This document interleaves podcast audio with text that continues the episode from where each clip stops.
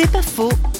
Aujourd'hui, place à Lucette qui explique pourquoi elle s'est engagée comme bénévole auprès des migrants. Je sais pas, j'ai toujours une- un petit bout dans mon cœur pour ceux qui erraient sur la terre, les, les réfugiés qui n'ont pas de toit, qui manquent de tout, enfin voilà. Déjà, quand les premiers abris sont ouverts il y a bien quelques années, j'ai toujours souhaité le faire, mais je travaillais à l'époque, j'avais pas le temps. Ce sentiment d'aider les autres, euh, pour moi, ben, bien sûr, euh, les valeurs chrétiennes sont importantes, ma relation à Dieu est importante, mais il n'y a pas de prosélytisme de ma part du tout. On a du respect pour tout le monde, musulmans ou chrétiens, ou athées, il n'y a pas de souci pour ça. C'est juste d'être un regard amical, qu'il soit reconnu. On doit être humble dans ce travail.